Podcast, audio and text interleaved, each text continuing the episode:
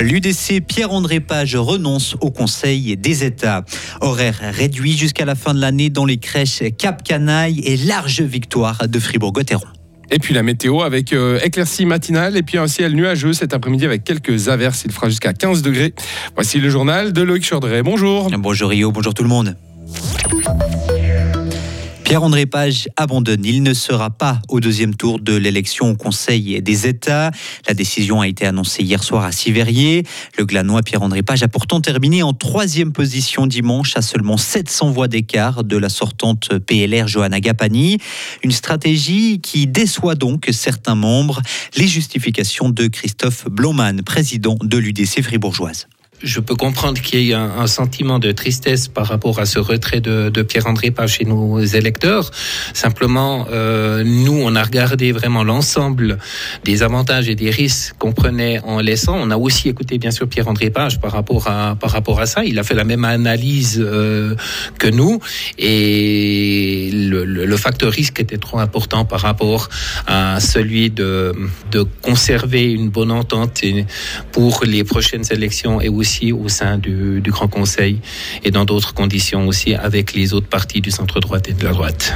Christophe Blaumann, que l'on accueillera en direct à 7h30 pour une plus longue interview. Le second tour au Conseil des États opposera donc trois candidates pour deux sièges la centriste Isabelle Chasseux, la libérale radicale Johanna Gapani et la socialiste Alizé Ray. Mauvaise nouvelle pour les familles qui fréquentent Cap Canaille. Les crèches de Villars-sur-Glane et de Bulle proposeront des horaires réduits jusqu'à Noël en cause d'un manque de personnel qualifié. La direction assure que dès janvier 2024, les horaires d'accueil reviendront à la normale. Le président de Swisski défend les travaux sur le glacier du Théodule. Des travaux en vue de l'épreuve de Coupe du Monde prévue à Zermatt. Il explique qu'il comprend le choc que suscitent les images de pelleteuses sur un glacier, mais il précise que sans cette pratique, il n'aurait pas été possible de skier sur le glacier toutes ces dernières années. Les autorités du Valais ont exigé hier l'arrêt des travaux en dehors du domaine skiable. Emmanuel Macron a rencontré hier le président de l'autorité palestinienne, Mahmoud Abbas. Ce dernier a appelé le président français à agir pour mettre fin à l'agression de l'armée israélienne à Gaza.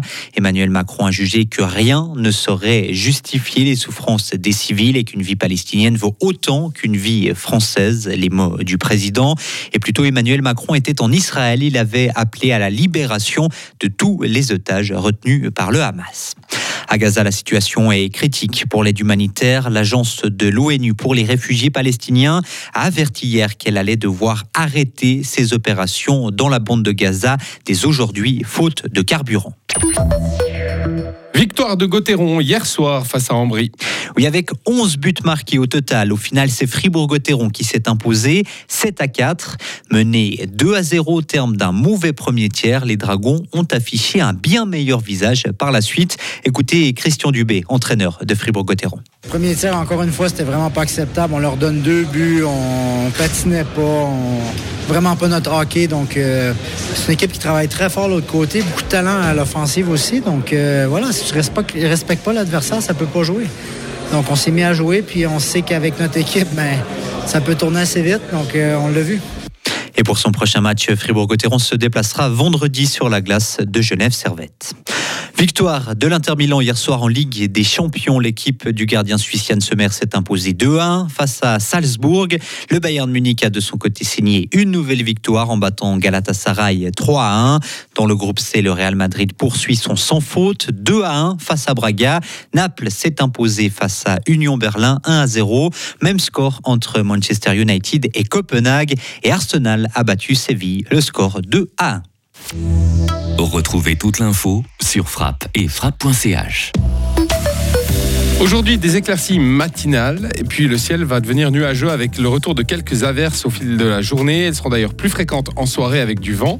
Concernant demain, toujours du vent pour euh, jusqu'à la fin de la semaine. Des pluies fréquentes jeudi soir et puis un ciel de traîne vendredi avec de belles éclaircies. Le week-end, lui, s'annonce moins agité. Température de 11 à 15 degrés.